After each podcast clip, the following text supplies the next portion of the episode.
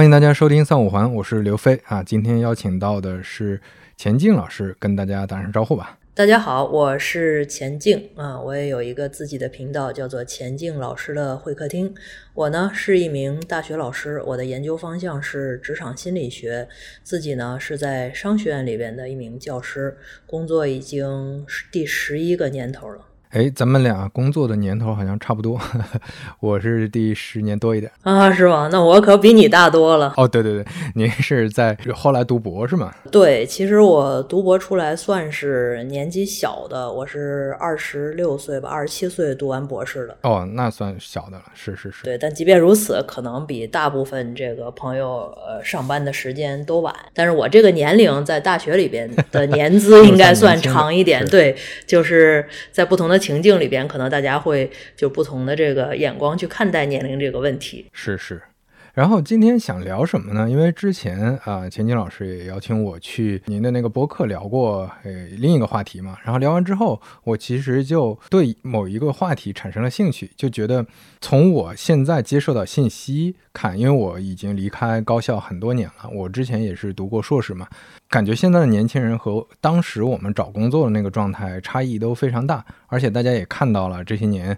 啊，整个社会上的一些风潮，比如说会寻求更稳定的工作，会呃体制内也好，或者说回到高校，甚至我看有一个助理研究员还是什么来着，反正最近很火的一个在高校里的职位，但实际上他也是合同工。呃，这两天我刚看到一个非常有意思的，我不知道是不是真的，就是因为杭州在开云栖大会嘛，呃，就是阿里办的一个技术为中心的一个大家交流的一个会议吧，然后在这个大会门口有大妈。在给自己的女儿招婿，然后招婿的时候 相亲是吧？以前你比如说杭州这边萧山区那个地方，呢，可能算是有很多老板或者说动迁啊，有很多家里资产还不错的这些家庭，他们所谓的招婿或者说给自己找一些那个呃女婿，他们会选择大厂的程序员就可以了。但是现在他们新再再去招赘婿的时候，他们写的那个标准都是。大厂程序员不行了，传统码农不行，必须要做算法的，因为算法的更稳定，就裁员通常不会被裁掉，就是 紧跟时事的相亲要求，对吧？呃，对，就是要搞 AI 的，对吧？等等，反正就感觉整个思潮大家在寻求稳定或者怎么样。那我身边也有很多年轻的朋友正在犹豫是就业还是读研。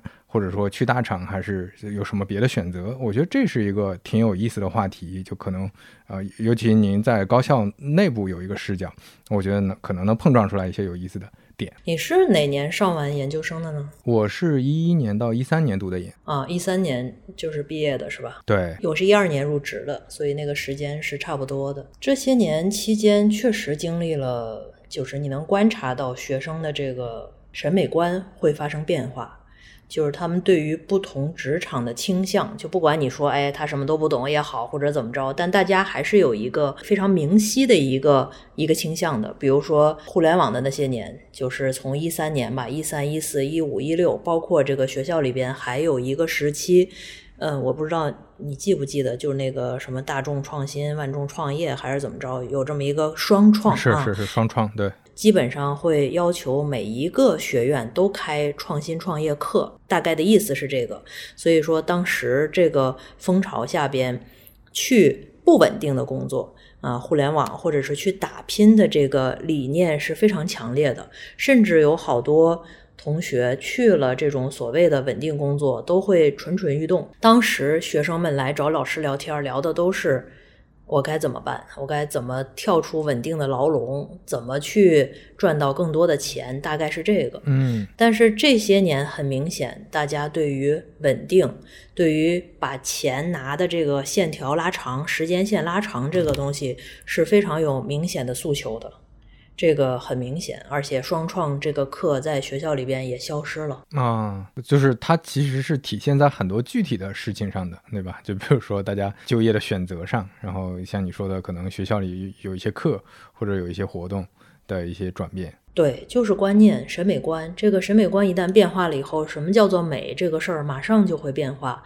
非常的明显，嗯，哎，那我们就沿着这个开始聊。第一个，我我特别好奇的话题就是关于读研，因为读研本身也是一个确定、追求确定性的一个事情嘛。啊，因为可能读研意味着第一就是，呃，也许能找到更好的工作；第二就是，如果读研、读博读完之后，可能有去研究所呀、高校啊这种看似比较稳定的工作的机会。就这个是不是会随着刚才我们说的思潮在变得越来越受欢迎呢？嗯，这个可能硕士和博士研究生还有差异。一般来讲，我们会认为硕士研究生还是一个是一个比较稳妥的选择，至少是。至于是不是稳定的选择，这又是另一回事了。稳妥在于哪里呢？因为学生大部分也不是因为想读研而去读研，而是被各种各样的真实信息也好，或者说一些市场倒逼也好，去逼着读的。而在这个过程中，它又有各种各样的落差。因为硕士这个东西的话，大部分人可能不想交那个钱去读比较贵的，像 MBA 一类的这些这些专硕，所以呢，他就想直接去读学硕。包括现在这个，呃，推免啦、保送啦这一类，全部都是学硕的这个途径。而学硕的培养方向其实是科研，嗯，而且好多这个项目要三年的时间。那在这个条线下边的话，就会非常冲击学生。他明明不想做科研，但是呢，作为老师来讲，导师名额非常有限。我们现在，比如商学院里边，一个老师都不一定能摊上一个名额，学硕的名额。那他招来这个学硕的话，当时两个人之间是有心理契约的。嗯，我们俩某种程度上是说好的。比如说，我会问学生，我说你以后打算做科研吗？一般机构这些好多考研保研的机构都会教学生去骗学生，就会说好好好，我做，我特别喜欢科研啊，钱老师，我特别热爱科研，我想毕生的精力奉献于此。但是呢，你有时候会发现并不是这么回事儿的，体现在方方面面的这个工作的过程中啊，有的老师可能就崩溃了，就觉得这是一个心理契约的一个 breach，你把我给骗了，嗯，然后呢，他就某种程度上可能造成一种被动的放养，他不知道该怎么带这个学生了。直面冲突就是跟学生去硬杠，规避冲突就是放养。然后学生呢，从他的角度来讲，就觉得我的老师在霸凌我，在 PUA 我，然后最后就可能不是非常欢快。这就是现在很多时候读研的过程中非常大的导师和学生之间矛盾的一个根源。明白？哎，那这个根源其实我感觉它背后还是一个更根本的问题，就是大量的学生读研是为了就业。但是实际上，研究生这件事儿，他就他就不该是为了就业而而去读的，对吧？事实上是这样的，而且你纵观全球，基本上这个大学里边，尤其是就是我们所谓前些年大学里边一直在学习的这个欧美发达国家，然后他们的这个研究生的设计，尤其是这种就是 research 的 master 这一类的，全部都是设计为了科研的，所以他们整个的大学毕业生去读研再就业的这个途径是少的。大部分人的脑回路不会这么去想，对。但是我们这边基本上这么去想，似乎是一个非常正常的。就你也不能说苛责学生，但是这个东西你落在一个具体的老师身上，你听着他也挺可怜的，就是两边这么一种状态。对。所以好多时候大家读研读的也不是非常的开心，大概有一部分原因在这儿。所以这个确实是一个挺奇怪的，而且感觉上好像这个思潮从很早之前。就就有了，这个会不会跟我我看好像有一些文章会讲说，跟我们历史上一直是科举才是唯一出路的这个这个思维方式有关系？就是那高考之后可能就是考研，考研考完研之后可能就考博，它意味着就是你的人生往上再上一个台阶，可能大家默认这是一个更好的选，就绝对意义上就读博就是比读研好。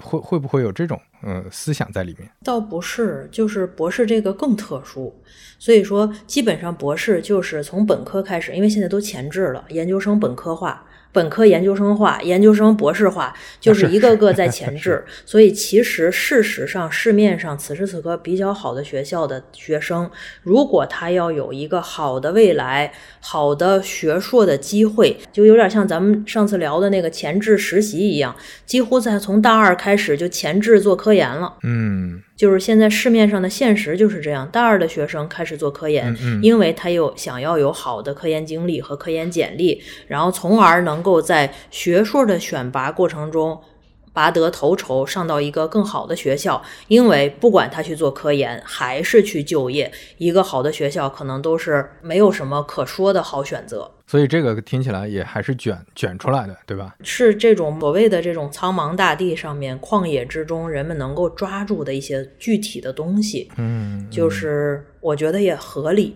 因为你想想，就我们经常会说啊，这个学历贬值，或者说学啊，你们读这么多书也没有用。但是你翻回头去给一个二十出头的年轻人，你要让他怎么办呢？嗯，就他想怎么着，似乎都不对。然后这个社会好像都给开的是负面清单，不要这样，不要那样。那请问他应该怎么样才叫做正途？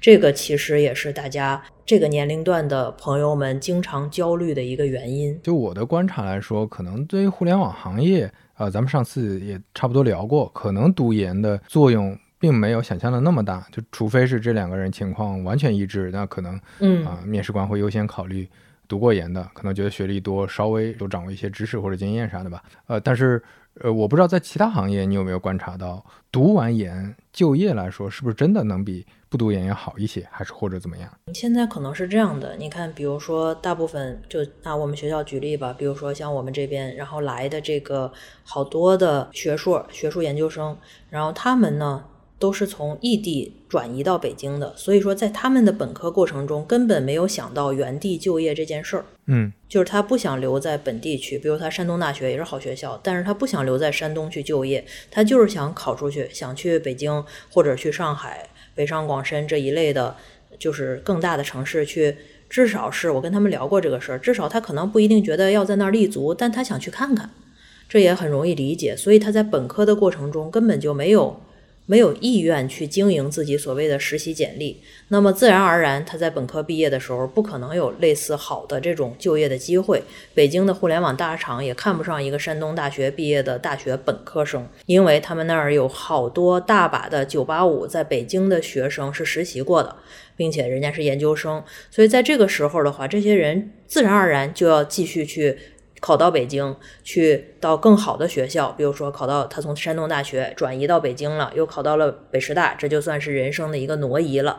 挪移到这儿以后，他又会被非常繁重的科研工作，然后去占据，包括组里边各种各样的事儿。那这个时候他有没有时间去实习，或者说他在实习的时候，他的导师有没有给他阻力，这个也是一个非常难的事儿。那就导致他可能研一没时间实习，研二偷着去实习，最后拖到了研三，只能这么去就业。这就是如果他去互联网的话，这样的朋友可能遇到这样的问题。同时，在好多比如说体制内的工作，像国企、央企啦，然后像事业单位或者考公选调等等，这个硕士研究生学历的倾向还是很明显的。明白。就我当时毕业的时候，尤其是本科毕业的时候，感知上好像硕士并没有那么吃香，就除非有一些技术岗位，就比如说你是工程师，你肯定读研更更有经验一些。其他的岗位，尤其体制内，我印象中吧，反正大部分的嗯，呃要求很少有直接要招硕士的。但是现在相当于就就你说的，可能大家也卷起来了，也也变得更前置了，就是它就甚至变成一个标准或者要求了。对，而且今年的国考岗不是刚出来吗？那个岗位要求有好多地方可能有百分之九十以上要应届生，还有好多这个加大了研究硕士研究生比例。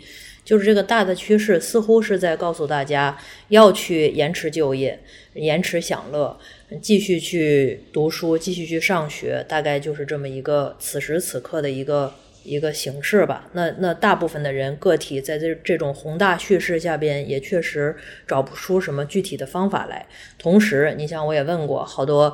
我去录播客，跟那个辉瑞啦或者这些外企去录，你问他问 HR 说，哎，你们这儿规定要招硕士研究生以上的岗位有多少？他可能告诉你说百分之二十、百分之十五，但是具体在筛简历的时候，那剩下的百分之八十五不规定要硕士研究生的学历的这些岗位，那这个人力有没有时间和精力去挑，以及这个标准怎么挑，或者说我们哪怕站在一个陌生人角度上来看的话，教他怎么挑，这都是巨大的挑战。所以这么看的话，是不是现在在读研的、读研究生、读硕士的同学，基本上都还是为着工作去的，就可能这个比例比前些年大了非常多。可能是，但是就像你猜测的，我感觉不划算，所以这也是为什么就是我在 B 站还有个视频还被骂上了热门。嗯，就是我鼓励同学们，既然已经上了硕士研究生，如果说你是学硕，并且你发现自己还是某种程度上适合干这个东西的话，读个博士是划算的。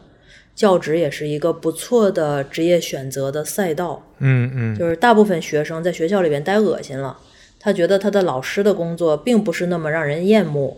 但事实上，比如说学校里边的一些学科，比如说我们商学院等等，在整体的收入水平上面还是很有竞争力的。当然了，这不是一个包过的方向，但是你进互联网大厂，它也不是包你去一路上升，最后拿到两百万的 package 呀。嗯嗯，我认为这个逻辑是一样的，它好是一回事儿，对吧？那我们就要层层打怪升级，就是像那个有一个热门 tag 什么永远上不了岸的中国人，就是一步一步往前走，一步一步往前打拼。但是至少这是一个我认为能够努力和收获之间有一定正比的行业和赛道，这个还是我挺看重和珍视的。那既然说到这儿，如果从你的视角给想要读研，或者说说现在正在犹豫读研的同学给建议的话，你会给他们什么建议？就比如说什么样情况的人适合读研，让他适合以什么样的态度和状态去读研？咱们首先就翻回去这个选择，其实事实上，你看同学们似乎有问题，但是他的行为已经给了自己答案。比如说一个同学，他在北京、上海、广州，或者是等等这些比较大的城市，工作机会比较多的城市，在读书，同时他觉得自己在好奇啊，我到底读不读研呀的同时，他没有为自己本科之后就业拿下任何的实习经历的话，那我认为他这个行为本身已经给自己做了决定。嗯就他没得选，最后就是啊，那我也没办法，所以我要考研，我要保研，就这么一条路走下去。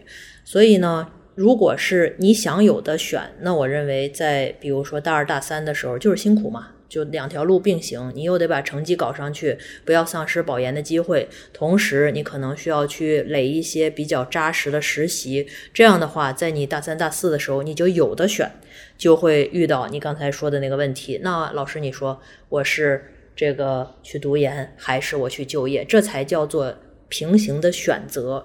如果说就一直躺着纠结、搓手、难过，最后混到大四啊，哎，我就这样吧，是吧？要不家给我出点钱，我去出国吧，等等等等，你就变得只能是在各种上研究生的赛道上面选，而不是在就业直接就业和上研之间选了。那有没有在选择的时候，你看到非常明确的，你特别不建议的那种那种状况？我举个例子，比如说，呃，可能从我的视角，如果有年轻人想进互联网的话，我会觉得，呃，他有有一些选择是，呃，明确是错误的。比如说，他就觉得去大厂一定是好的，结果他去了一个大厂，发现是一个外包团队，或者说是一个非常边缘的部门。就它其实看起来很光鲜，还是这个公司的，你可以是阿里的，可以是腾讯的，但其实由于过于边缘了，其实是非常有风险的。你可能待不了多久，而且整个薪资和整个工作的内容跟预期的是差别很大的。这种案例在读研里面，在选择呃读硕士、读博士里面，你有观察到有哪些吗？可能还是回归到，就是好多人觉得读研、读硕士是必然要去选择一个稳定的工作。但是现在市面上，其实你看，我前两天上 MBA 的课，然后学生们也跟我去聊这个问题，好多现在的稳定工作也在缩编、在裁员，这是此时此刻正在发生的事情。但是同学们在上学的同学们不这么认为，因为他们在二三四五六七八线城市生活的父母会告诉他们，稳定工作就是一辈子的工作。嗯我建议什么呢？我建议，比如说你想去当老师，你要因为你教课兴奋、幸福，你喜欢当老师去当老师，不要因为当老师是一个有事业编制的稳定工作去当老师。如果你去做公务员，那你要想要去服务、去付出、去为人民服务，去当公务员，而不要因为你觉得它稳定去当，因为这些东西是不一定的，而且显而易见的趋势正在告诉我们，它已然袭来的前提下，你还这么去认为，那就是一叶障目了。明白，所以所以这个还是有一个，我觉得还是存在一个非常大的信息不对称的，这就很像是我发现我聊的有一些在看工作机会，尤其是互联网工作机会的一些年轻朋友，跟他们交流，发现他们获取的信息还是很多年之前的，但是互联网行业，你知道它发展很快，嗯，就是你看的是六七年前的书，在讲说这个行业现在是这样的，你一定要去做什么，那那肯定是晚了呀，肯定是不对的。这种信息不对称，我觉得还挺常见的。嗯，这不仅是信息不对称，我认为更多的是价值不对称。就是我们时代已经进步到今天，最后你能够求稳，都是给出去比得到的多才稳。你要不断的创造个人的价值，不管是给谁，都是价值取胜的一个时代。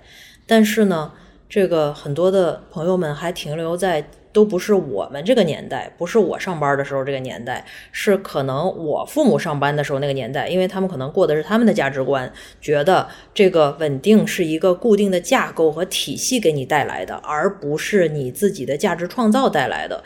这个价值的不对称是我觉得非常大的一个，在不管你做什么选择。无论是你去求学也好，或者是你去就业也好，中间大家一个非常应该避开的坑，包括求学也是。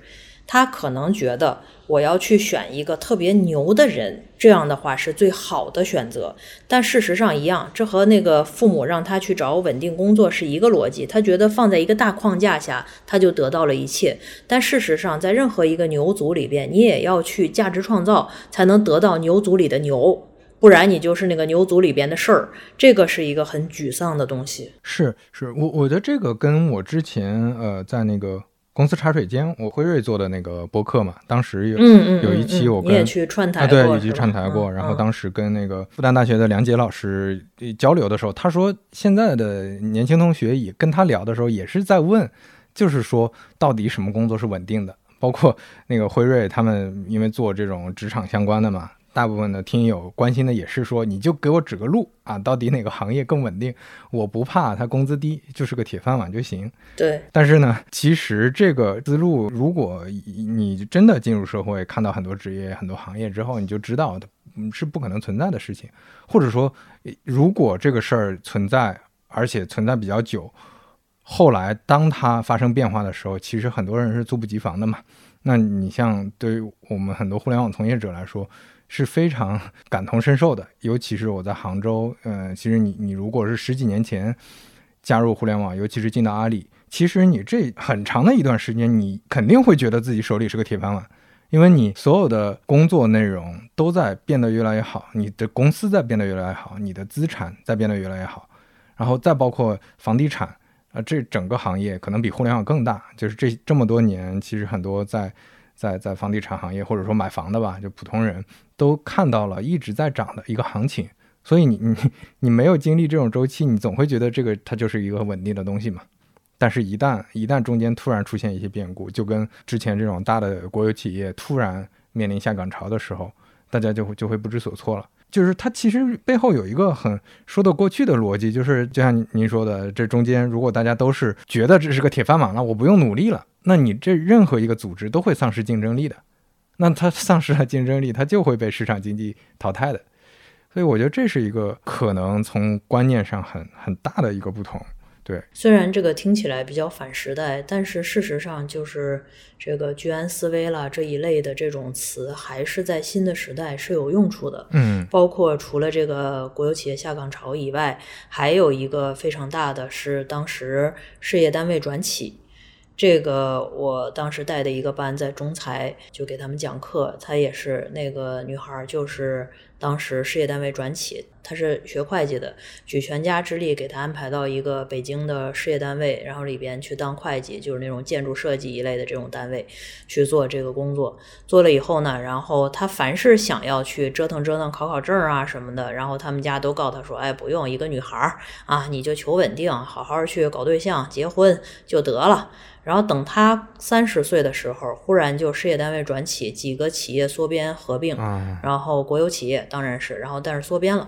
缩编的话，当时还“一带一路”，所以就要求他们每一个愿意留下的人都需要去“一带一路”国家他们签的那些项目上面待三年。他刚结婚，他该怎么办？所以他只能辞职了。就是全家人都觉得会稳定一辈子的工作，折腾了半天，最后三十多岁了，从事业单位出来。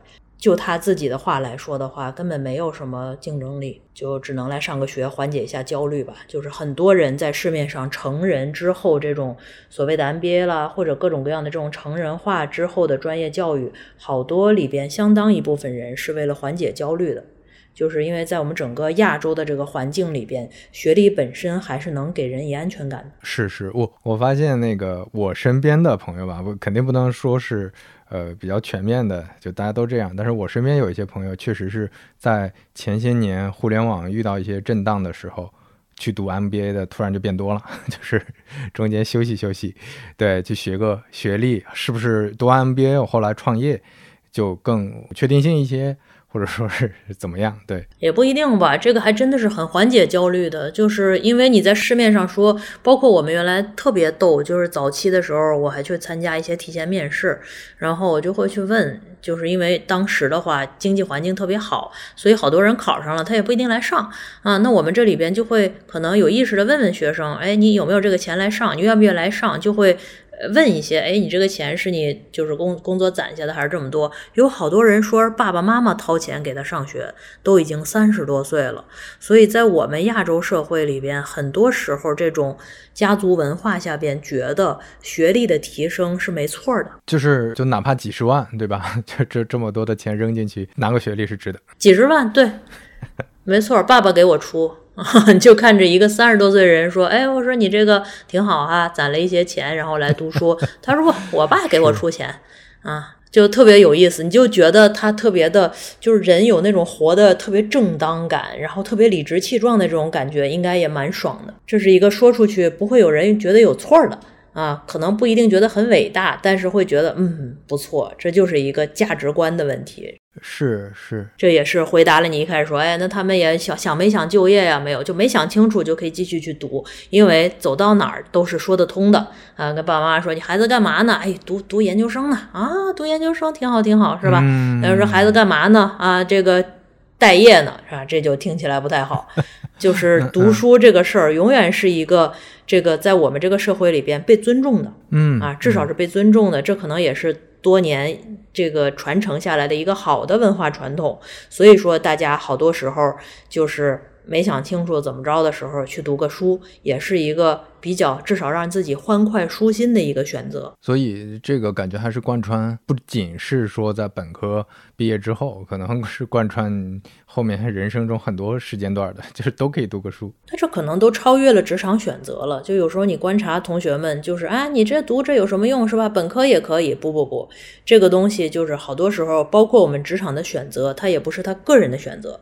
我们好多时候，即便现在已经非常个人化了，是吧？老一辈儿觉得我们活得很张扬，但是大家的行为本身里边还是嵌套着很多从小到大根深蒂固的观念的，包括对于学历。对于上学，对于金钱，嗯啊，我就看现在这个本科生，我给他们上一个职场心理学的课，然后我就觉得现在世代的年轻人可能对钱还挺有概念的，就是比我小时候有概念多了。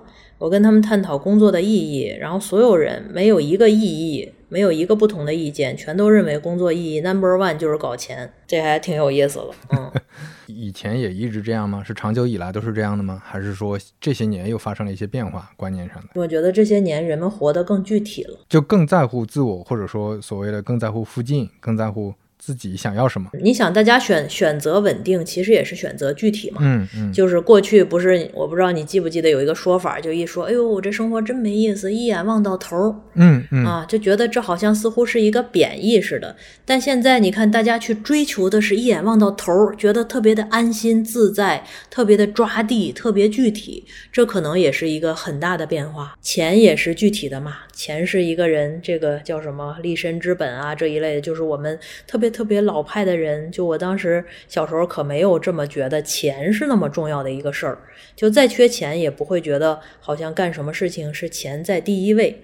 但是现在大家活得具体了以后，你看对这种奢靡的东西是吧，包括一些奢侈品啦，一些表面的非常浮于这个聒噪的东西，可能就没有那么看重，而看的是更抓地的东西，实用性抓在土地里边。我要扎实，要稳健，要稳定，要有钱。哎，说到这个，我我还挺好奇的，就从您平时的交流观察里面，除了钱这件事儿，还有哪些你觉得对工作生活，现在年轻人有一些挺明显的跟我们当年不同的那种？那种差异，其他的是不是差异不大？我一时也想不出来。但是就是你看，他们说完钱以后，我就会逗大家。我说那这个钱可是可累了。我看那个网上的年轻人，包括我们交流的时候，都是反领导、反 PUA、反资本主义，是吧？你们别别 PUA 我，我可不想那么累。我说那你你们要钱要钱可累了。然后这个市面上可没有那个。叫什么钱多事儿少离家近的工作，能有一个不错了。那钱一多就可特别累，可特别消耗人。你没有自己生活，行吗？小说行，可以，只要钱够，怎么着都行。哎，所以实际上他们会真的选择这种工作是吗？会，而且好多人觉得就是这种，你跟他说，哎，这钱多了可能没有挣不了那么多年，哎，人不在乎。说我这个呃财富自由，我算过，我说你财富自由多少钱啊？财富自由二百万就够了，我就赚很赚很赚。然后存够了以后，我想干嘛干嘛，就挺有意思的。就你不要质疑他这个合理不合理这件事儿，但是就是大家这么想的，我觉得还挺有意思的。嗯，就是非常抓地，非常务实，这可能也是一个挺好的事儿吧。至少就是你抓住就求人得人嘛。这种感觉好像从本质上跟前面我们说的那种要体制内的稳定工作的，好像也有点像。就是我其实是想，我是想用前几年消耗一下。但是后面呢，我就躺平了，我就休息去了。对，其实是一件事儿，就是大家希望具体的、眼前的、近期的，就是你给我讲的那个宏大叙事和延迟享乐，就是不听不听，我不听。你像什么读博士啊，我看他们说我的那个读博士，这我研毕，你管我吗？是吧？读博士我毕业不了呢，我发不了东西呢，我买不了车，买不了房，娶不了媳妇儿，你管我吗？当然，谁也管不了这个，是吧？这些是可能发生的嘛？maybe，但是呢，大家。风险承担能力可能低，就是我希望一个确定性，无论是确定的一个体制告诉我我是稳定的，还是一个确定的高收入，钱能收到我袋儿里，就是这种近期的确定性，可能是大家非常大的一个趋势化的需求。那从我个人的感感受来说，这两个选项里，好像钱是更确定性高一些的。可能是对。如果你真的说是这种一个一个大的机制能把你保证下来的话，可能难。但是你说那高收入，人家真是真的是高收入。我今天还刷到说九二年的一个。一个一个同学是吧？一个朋友，然后他在字节吧，然后十三万多的一个月的月薪，那还真的是很很很高的收入。好多人一年也赚不了这个。嗯，是啊，是。然后这个收入就是，其实，在行业里，就是拼多多和字节能开得出来。然后他们开的这个高高薪的这个水平，其实确实让很多年轻人就觉得，我我管他让我干啥呢？我反正这钱已经给到位了。对呀，那干啥都行。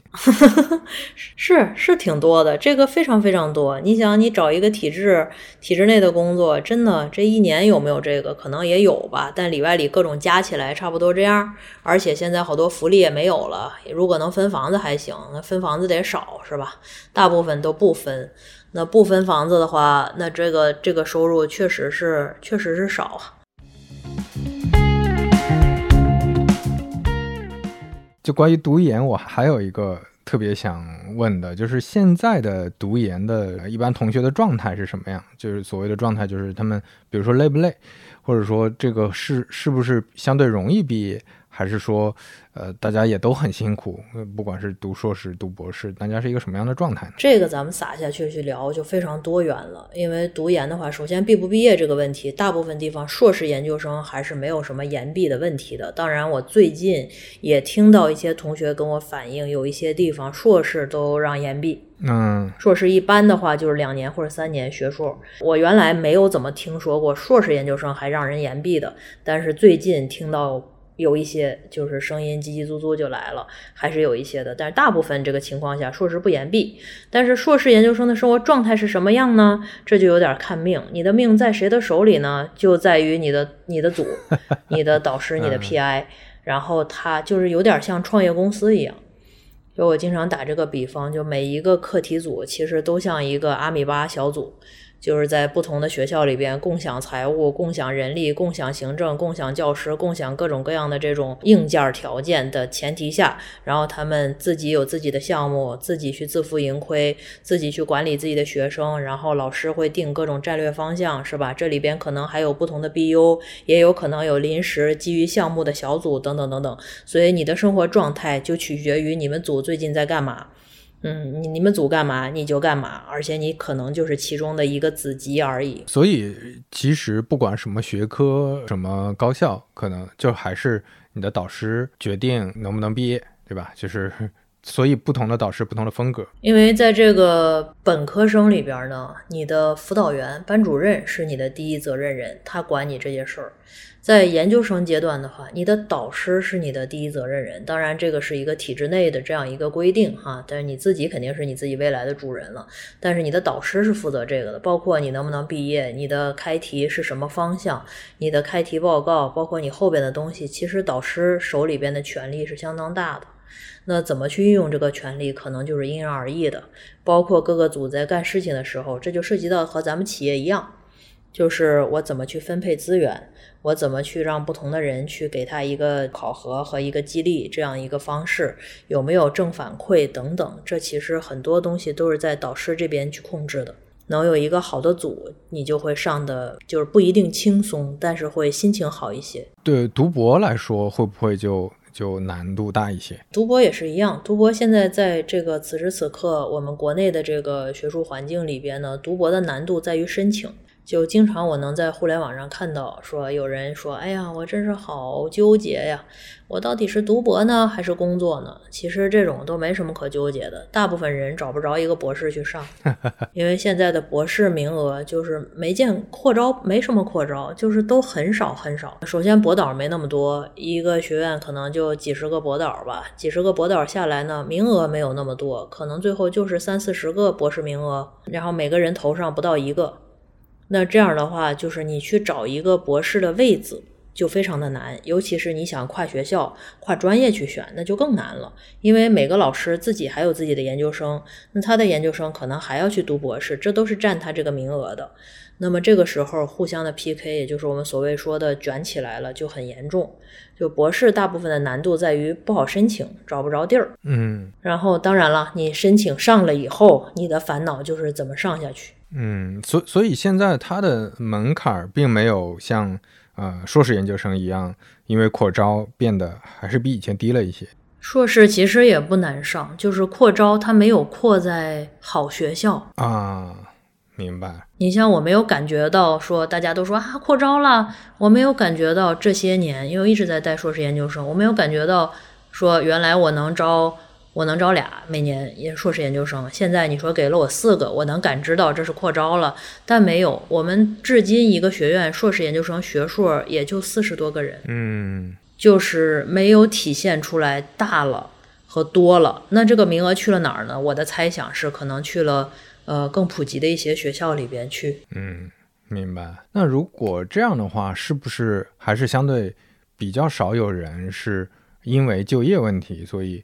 啊，选择读博就是硕士毕业也找不到工作，所以读博就其实因为读博的门槛还挺高的，所以就这种情况比较少，是吗？几乎没有，就是除非他是天赋异禀的科研人，不然的话导师都不会建议他读博的，他找不着地儿去读博。你像现在这个可能简章出来了吧？大概是就从九月一号开始，我这个邮箱里边每周能收到十几个博士申请的邮件。但其实我只有一个名额，明年的，嗯，就是很难找到一个位子去上。那这个时候筛选的时候也不是没有逻辑的，你的科研经历、科研发表、你个人综合的素质、你所谓的为人处事等等，都是在筛选的逻辑里边。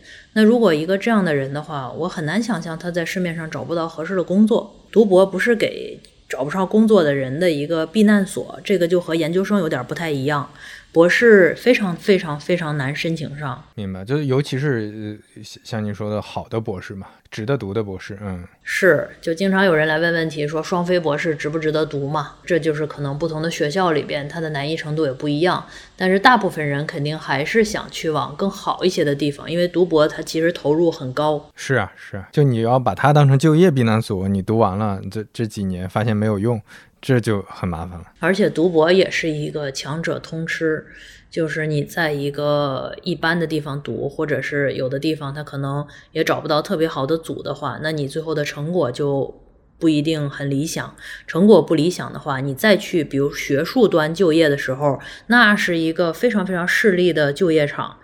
那个比比这种单纯咱们看什么实习了这些更卷，因为你好不好一眼就看出来了，你有什么等级、什么样的成果、几个，这个太容易梳理出来了，就一眼定乾坤。你说你再伶牙俐齿，再这个光鲜亮丽，都其实没有什么办法。明白？哎，那我们沿着这个，我还想了解现在的呃研究生，不管是硕士还是博士。啊，再包括本科生吧，就大家跟社会之间的互动多吗？你觉得会存在很多信息不对称吗？还是说大家其实已经相对比较了解情况了，所以很多选择呢都是基于这些信息做的判断？都不用谈不上不对称，就是不通，大家根本就屏蔽了这种信息。我认为很多时候是有意识的屏蔽，嗯，就是觉得这种信息很恶心，所以说我有意识的去绕着它走。对，因为很焦虑，所以逃避了。焦虑是吗？就像咱们说的特别热闹，说哟你要就业要去实习什么这那的，这我认为是个常识。但是你问一下这种这么好学校的学生，你问问他们，他们不知道，就瞪着眼睛张着嘴啊，真的就是嗯逃避。我认为还是逃避，就不至于说是傻到说，哎，我不知道要看看或者怎么着，就是听不见，不想听，不知道，不认可，听见听不进，听进听不想做。就是逃避，纯逃避，包括一些职场向的东西和信息渠道。我们经常说的职场上面一些一些好的自媒体或者靠谱的公众号或者一些信息源，屏蔽不看，坚决不看。哎，但这个感觉上好像跟前面我们聊的有点矛盾啊。就是年轻人不是现在很焦虑，说找不到好工作，或者说要去读研，还是要去体制内，想要铁饭碗这些。嗯嗯，这些实际上。他并没有为他的这个目标做努力，是吗？就是如果按你的描述，嗯，没错儿，他的诉求和他的行为之间有一个巨大不可弥灭的鸿沟，最后焦虑到不得不动的那一刻才开始运作。但是好多时候，有的东西能来得及，有的东西就来不及了，最后只能沉淀在某种具体的考试上面，继续去进行他们所谓的卷。这就是我经常说的，好多时候现在市面上的东西，各种各样的出口，可能就是卷那个前头的口。我要进大学，我卷高考；我要进研究生，我卷考研。但是考进去以后，你的每一天每一日是怎么过的？真的有那么卷吗？就还是世界是一个大的草台班子。那具体你看到一些什么？有什么比较典型的案例，或者你觉得有什么？就你说的这种具体的现象吗？你像我开的这个课是全校的公选课，叫《数字时代的职场心理学》。我这个里边分几个维度，其中有一开始就是讲。讲这个就业择业，比如说择业的逻辑，你要怎么去认识自己，怎么去认识行业、职业岗位啊，包括组织里边的这些事儿等等等等。在第一门课的时候就特别有意思，这个课特别难抢，所以大家都是看着这个什么攻略，觉得啊我要抢这个课，就 就实际去抢了这个课。抢了这个课来了以后，我都会问他们，我说你们是看见哪个词儿来的呀？我说你是看见心理学来的，还是看职场来的？大部分人都是看心理学的。我说要不退了吧？哎，他们又觉得挺有意思的，还是上吧。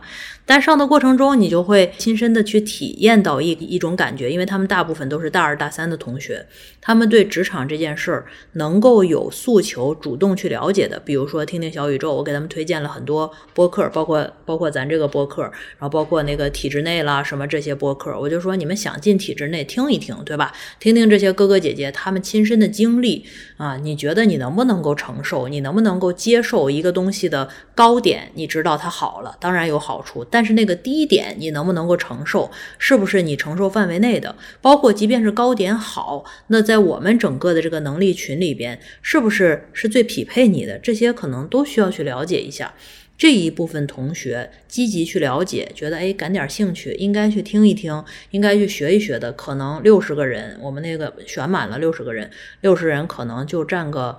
百分之五吧，百分之四左右，大部分人都是觉得，哎呦，反正我上一选修课，在这玩吧，是吧？然后左听一耳朵，右听一耳朵，就是觉得挺乐呵的啊，听你说相声那种心情在上这个课，没有一些主动的提问，就是哎，比如说我经常去一些创业公司，啊，有一同学说啊，我以后就想去创业公司。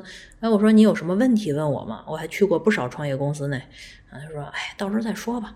什么就这样？感觉上大家的这种思潮，比如我们最开始聊的，就可能到底价值判断上，你选择什么样的工作等等的，发生了比较大的变化。但是实际上，我感觉啊，就。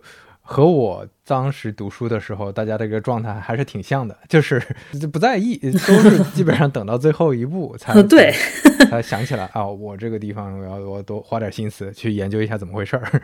这确实是毕业之前才，嗯，而且这个就是一个集体性的这种，他不在意市面上其他年轻人怎么做的。上次我跟那个三点下班那个主播去聊，人家复旦的是吧？然后复旦的他大二就开始实习，他实习了七份，就是这也是年轻人，他可能工作了五年不到吧。就是他对其他的年轻人不在意，但他对身边的人在意。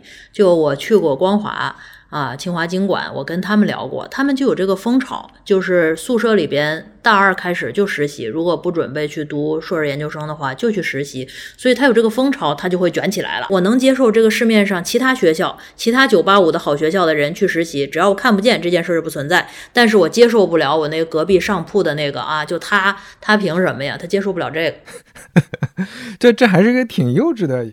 一种心态还还挺像中学生的啊，就是很可爱。其实有时候作为老师，我也挺矛盾的。一方面，我觉得这很可爱，很有意思，是吧？就像你这种能够稀里糊涂、傻乎乎的过的这种时间，能有几年呀？就多傻几年呗，这是不是还挺幸福的？但是另一个方面上面，就是因为你见的多了以后，你放开全国、放开全网以后，他总有一个比例是那种特别聪明的有心人，那你就会急说哟，那我们这些孩子们到时候跟这些 PK 的时候。那不是分分钟被团灭吗？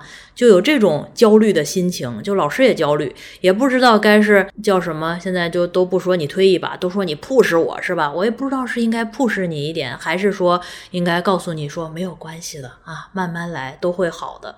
就是在这两种状态之间，也在极致拉扯，不知道该怎么过，怎么活。也是因为你你要这么说的话，当然你看到会会焦虑，或者说你特别想帮一把。但是反过来想想呢，好像也有一些人，你到了那个节点，他自己也能想明白，可能就是晚一点，呃，也是半推半就的，可能也就也就这么能能能迈过这个坎儿去，所以你就就很难判断，嗯，对，就是其实你活得久了，你会发现，好多时候也是个因缘际会，是吧？也致我们半推半就的人生，好多你真的就是命足够好的话，也不用规划，可能就是那个被落下的是那个捡了个最好的。你像那个我们这一代上面就有那个学长学姐，原来我还上高中呢，人回来跟我们分享，说他为什么那个就是在最早期的时候能进那个他学那个呃，从我们的学校最后考到那个传传媒大学学那个就是新闻，然后学了新闻以后呢，他为什么能够去那个非常早期的那个腾讯员工去腾讯做新闻了？为什么呢？啊，他当成功人士来跟我们分享的，就是因为他当时成绩很差。去不了那个什么央视了，什么大报了这一类的，他哪儿也进不去，所以说他就只能去了个私企，是就是去了腾讯。因缘际会，就是 你这个道理没有办法讲，所以就捡了这么一个所谓的，就是家长觉得他北方人，他爸他妈都觉得这孩子完蛋了。就是找了一个那个私企的工作，是吧？在好多北方比较闭塞的地方，觉得这种私企的工作就和没工作一样。就是人家同学都去了那些光鲜亮丽的，回了老家都觉得哟，你当大官了。然后你这个回了老家，大家觉得啊，你去外地打工了，这种心情。他怎么着呢？但是人家就是最后成功人士是吧？然后拿了那么多钱，又有钱又有地位，回来给我们回母校去做，就是做演讲的是他。这个我有很多一模一样的例子，因为我在互联网公司，我之前在阿里认识一些很高 P 的，就是已经那种啊家财万贯，就肯定是不缺钱的，非常自由的，而且社会地位也很高的那种。就我跟他聊到他的本科是浙大，我当时就很惊讶，因为实际上你跟阿里的一些。呃，高管们聊，很少有好学历的。就他说，他当时从浙大出来，为什么到阿里，就是因为他是他们学院里比较那个找工作找的比较差的，就是就是他没办法。还有的挂科，对，人家不体制内不要是吧？然后所以就只能去私企。当时他们那些同学去的都是投行，对吧？然后就国企，然后大企。那只有他只能去一个民营企业，老板还像做做传销的，然后然后做了几年之后，哎，就整个就完全颠倒过来了。哎，所以这这种确实是说不好。对，所以说就是有的时候还是掐着自己大腿，就不要干扰别人的因果和命运。有的时候这个东西也是也是很难说的，你自己都有自己的局限。我们毕竟掌握的这些所谓的信息，就即便你觉得，哎呦，我没有信息差是吧？我看的可多了，我见多识广，但是不是你没有信息差，你有命运差。是是，你不知道那只 那只大手是怎么拐的，人家就是有这个有这个因缘际会，你也别打扰。没错。还挺想再问问，因为你在做那个呃职业心理学的课嘛，你肯定会跟大家讲讲很多职业上大家认知有偏颇，或者说你觉得有一些信息差的地方。就你讲过这些课之后，你会感觉有哪些你觉得非常明显的是，大家这中间还确实还是有信息差的，就了解这些信息比不了解。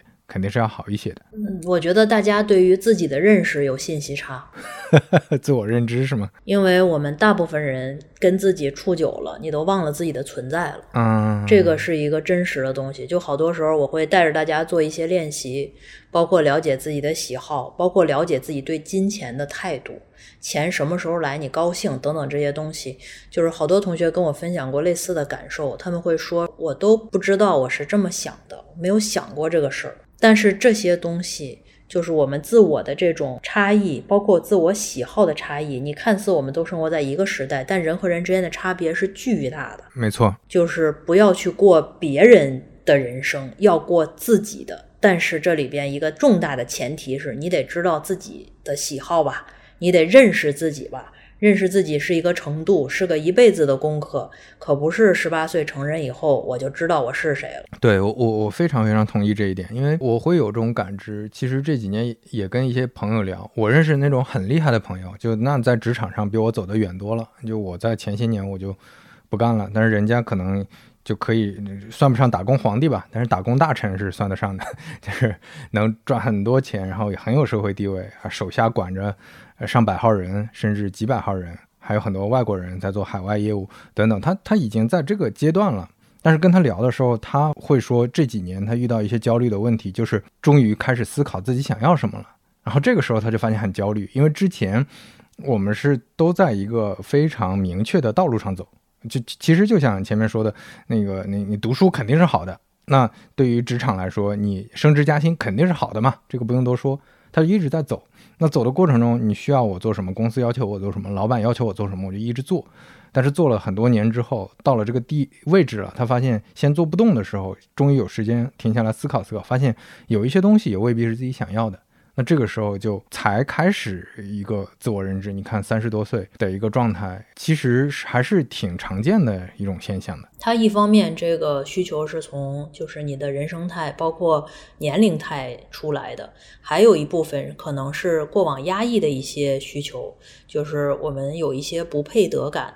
很多时候的话，在年轻的时候，就这个自我没有出来。就是觉得我不配去有一些个性化的选择，但是事实上，最后一个人只能过自己的人生。嗯，就是你觉得好的才是真的好，这听起来像一个鸡汤话，但是能够做出来的人，你去观察那些能够张扬出真正自我的人，其实都是人家慢慢在探索这件事儿是怎么做的。这个重要性其实不比你升职加薪。就是不重要，同时其实包括升职加薪一定是好的吗？升到多少算好呢？这些也是很个性化。那那是不是就你的感知上来，现在很多同学在毕业的时候，他的选择啊，比如说现在去就业，去哪个公司就业，或者说现在是不是要读研，还是走向什么道路？很多时候倒并不是说这个选择绝对意义上有对或错。而是很可能因为他没有这种自我认知，最后选了一条自己不喜欢或者不匹配的路，这这个可能就会比较痛苦。现在这个这个现象常见吗？你觉得？就是其实我们纵观现在的职场，真的有就是绝对的差或者好吗？即便是有，我们也判断不出来呀。就像你说的，地产或者是这种双减之后的这个教培行业，就我们普通的老百姓是判断不出来的。你问这些老师，包括我觉得像我这个职业的人，这种能够就是所谓的水平的人吧，我没有那个水平，我给你判断不出来行业的兴衰。就是我能看见的，你也过两天就看见了，咱们没差多少。所以大部分时候就是选了一个普通的工作，那在这个过程中，怎么能够把一个普通的工作干高兴、干如意、干出稳定来？这其实是另外一个非常大的问题。就是你合适了，你就愿意干，没有那么痛苦，可能没有那么耗人，那你也活得久，活得健康。活得高兴，不显老，有头发，这些都是自己的选择。是是是，这个感觉跟我最近在跟一些朋友交流，他们有的想，因因为现在大厂裁员也好，行情不好也好，很多人找我聊我做自媒体的一些经验啊，做内容的一些经验啊，怎么做内容或者怎么样。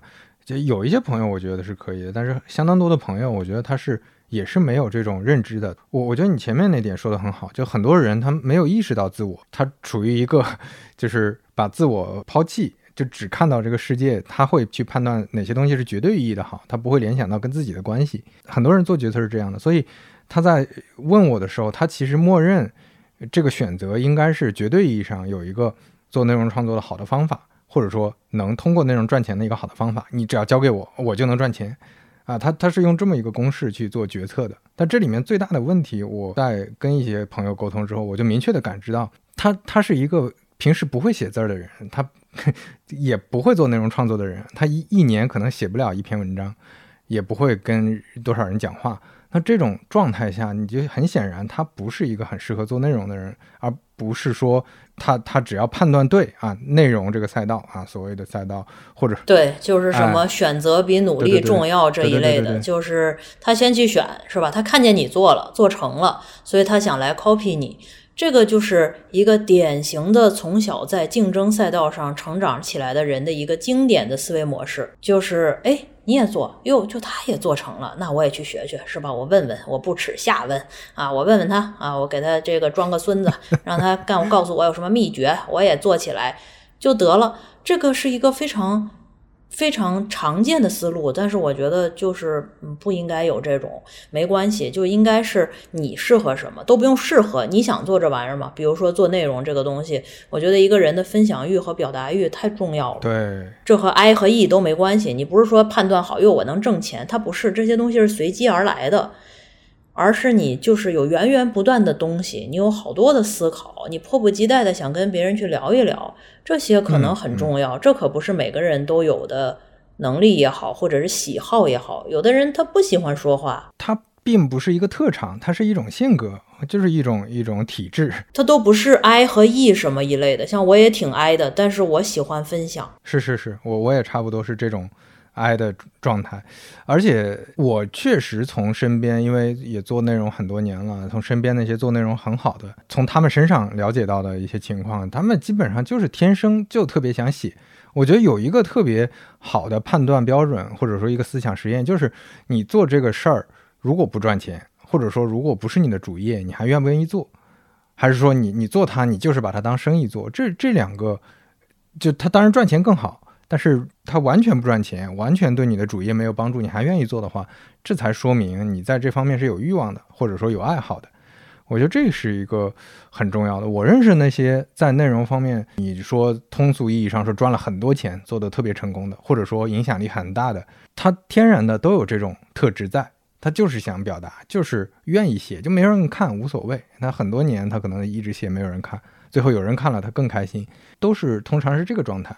就反而那种我规划的很好，我去模仿，我去推理，我去排兵布阵这样做的那种状态，反而不一定能做得好，尤其在自媒体这方面的话。所以其实还是最早那个所谓稳定的逻辑，就是你越想抓住什么，你得抓住那个更底下的东西，而不是那个表象上面的。嗯嗯，是是是，就是你想抓稳定，你要想想什么能更稳定，而不是一个稳定的结构。那这个一息崩塌是非常容易的啊。对对对，上次我们在那个我在那个呃公司茶水间也聊过这个点，就是真正的确定性啊，就很多朋友会跟我聊说，哎，你看你现在也不在大厂。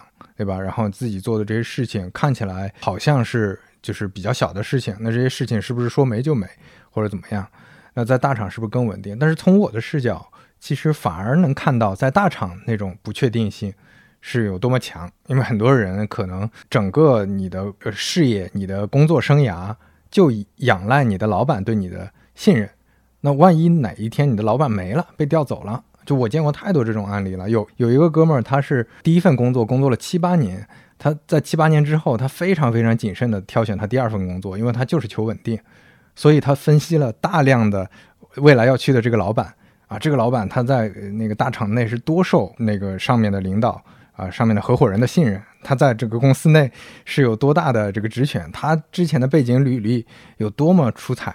等等等等，他做了大量的分析，最后非常谨慎的跳槽到那边去，然后一个月之后，老板被调走了，然后他换了一个新老板，就是这种。我还听说过给老板算命、算塔罗牌什么这那的，就真的是，真的是大家太焦虑了，而且就充分的说明了这些所谓的稳定背后的不确定性太高了。但是反而，嗯，回过头来我再看自己，可能我觉得我对有一些事情的掌控。我觉得反而存在一些确定性，就我我自己是有信心，可能在有一些媒介上，我能输出一些有价值的内容。那这个这个事情的确定性会让我比较安心，它会比那个比那个刚才说的那种确定性要更强一些。所以我觉得这个就是就像你说的，背后的本质，或者说它根本上你到底怎么思考这个问题的。而不是只去看这些表象上的啊现象，或者说单纯的这种情绪反馈，这就是构建属于自己的稳定性，属于自己的体制内，就是你得有自己的一个稳定的骨架。那么所有人过来的话，就人，你看两种生活方式，一种就是像一列向前的火车一样，谁经过我，你想上，你可以来上我这辆车，咱们一起前行。还有一种人活的就像漂流船一样，他总是希望在一个个的漩涡中抓住点什么。但是事实上，你抓住的那个也是和你一起去在漩涡中的一个皮划艇，飘来飘去，飘来飘去，飘来飘去。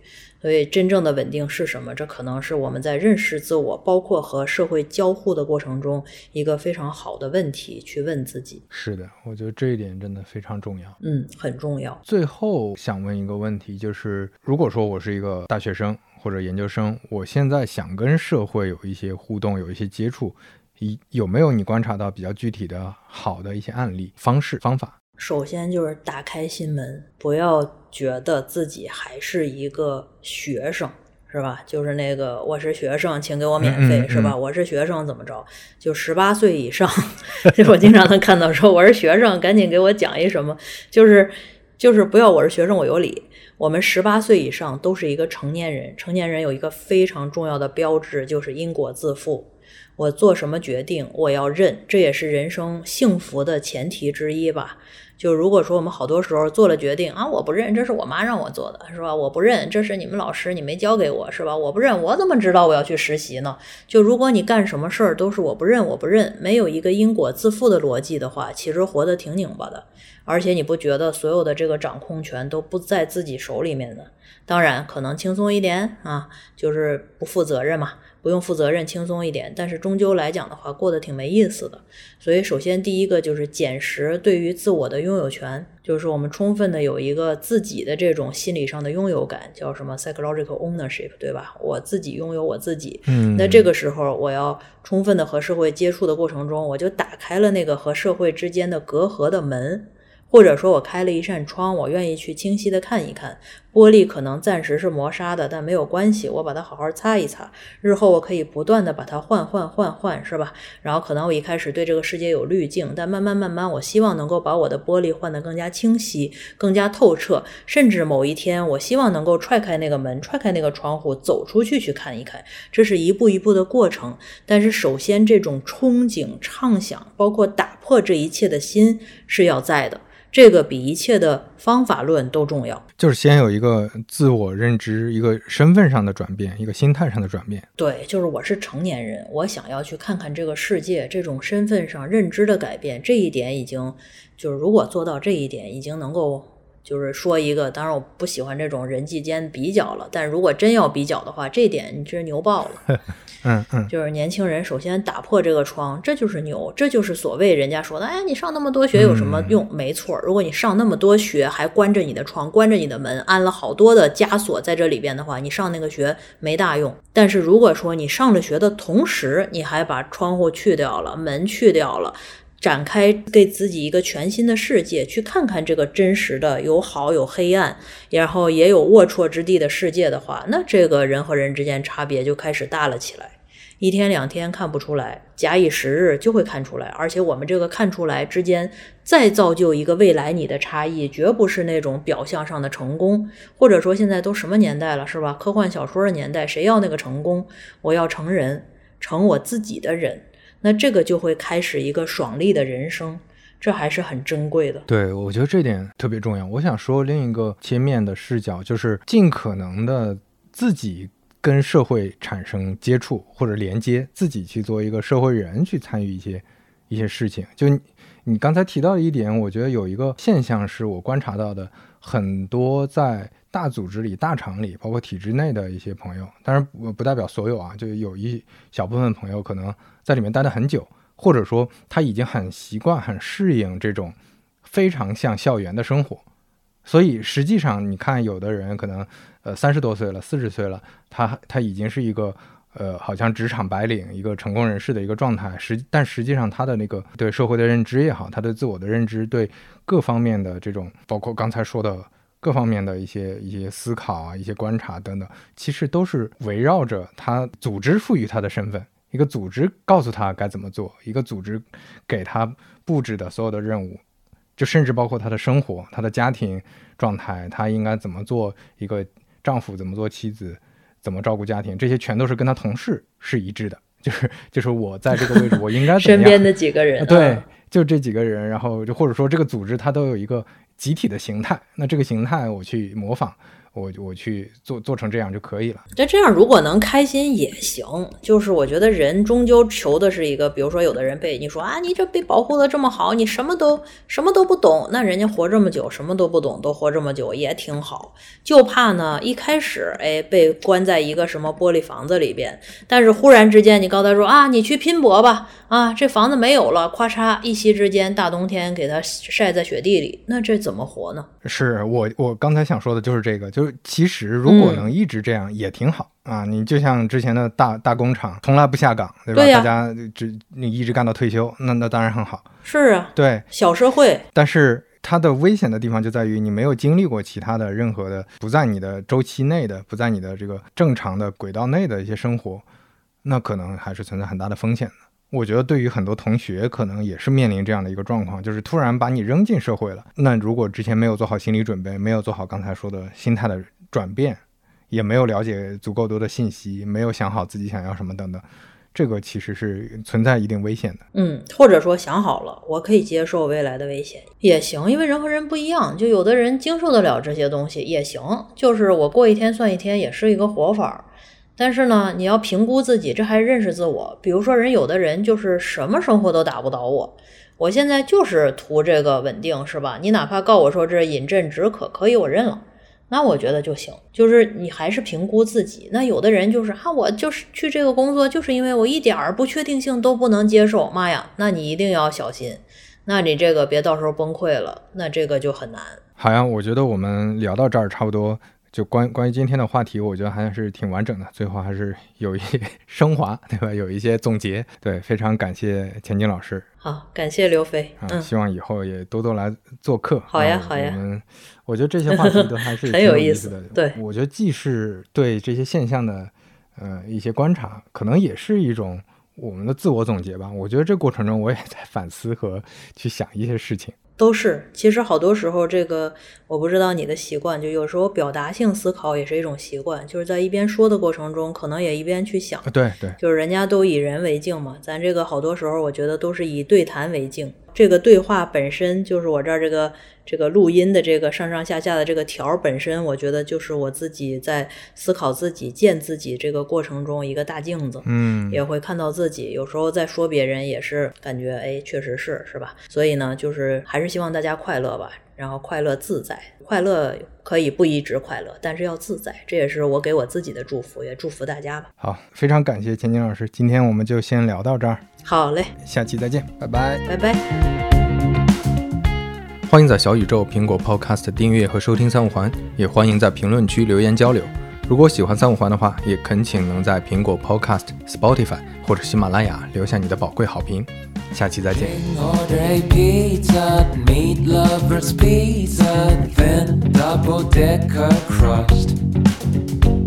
But he missed the notice sign baking required. First time in Austin and holiday, and there's nothing but nothing can ever stop Jing. He microwaved the uncooked thing and ate half of it.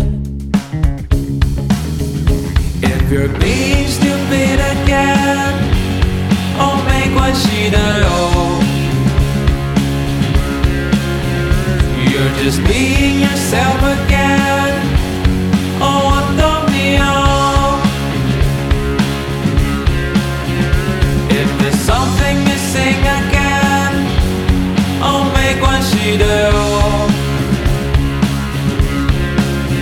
You're just being yourself again.